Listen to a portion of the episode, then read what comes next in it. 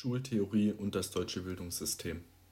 Die Schule ist ein staatlich eingerichteter und historisch-gesellschaftlich-kultureller bedingter Ort für die Bildung und Erziehung der heranwachsenden Gesellschaftsmitglieder durch Unterricht und Schulleben. Dort gibt es ein Verhältnis zwischen der gesellschaftlichen Perspektive und der Perspektive auf das Individuum. Es gibt eine Unterscheidung von Funktionen und Aufgaben von Schule. Die Funktionen sind sogenannte Ist-Bestimmungen, also was leistet die Schule für. Und die Aufgaben sind sogenannte Sollbestimmungen, was sollte die Schule leisten. Es gibt gesellschaftliche Funktionen von Schulen. Zum einen ist das die Qualifikationsfunktion, also Sachen lernen wie Rechnen, Schreiben und halt insgesamt Kenntnisse sammeln. Dann gibt es die Selektions- und Allokationsfunktion, das ist die Sortierung von Schülerinnen und Schülern in ihre jeweilige Schullaufbahn, also Zuweisung von beruflichen Positionen. Und dann gibt es noch die Integrations- und Legitimationsfunktion, also die Vermittlung und Einübung in gesellschaftlich erwünschtes Verhalten.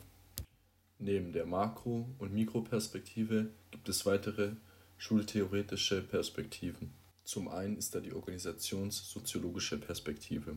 Dann gibt es noch die historisch-materialistische Perspektive. Dann gibt es noch die psychoanalytische Perspektive und dann gibt es noch die interaktionistische Perspektive. Die Aufgaben von Schule entstehen durch das Grundgesetz, denn das führt zu der Landesverfassung und die Landesverfassung führt zum Schulgesetz und das bestimmt den Bildungsplan. Kommen wir nun zu inner- und außerschulische Kooperationen.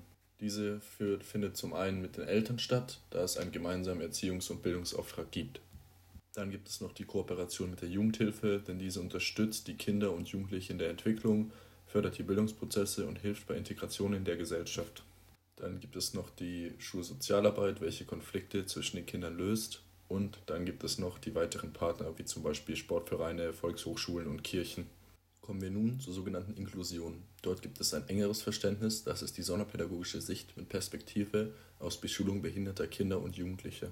Dann gibt es das weitere Verständnis von Inklusion, das ist die schulpädagogische Sicht, die grundlegend Verschiedenheit von Kindern und Jugendlichen zum Ausgangspunkt nimmt. Inklusion beendet das Wechselspiel von Exklusion, also dem Ausgrenzen, und der Integration, also dem Wieder hereintreten und sie ist sehr wichtig für die Schulgesamtheit. Kommen wir nun zur Schulpflicht und Bildungspflicht. Unter Schulpflicht versteht man, dass Kinder und Jugendliche bis zu einem bestimmten Alter gesetzlich geregelt die räumlichen und inhaltlichen organisierten Schule besuchen müssen.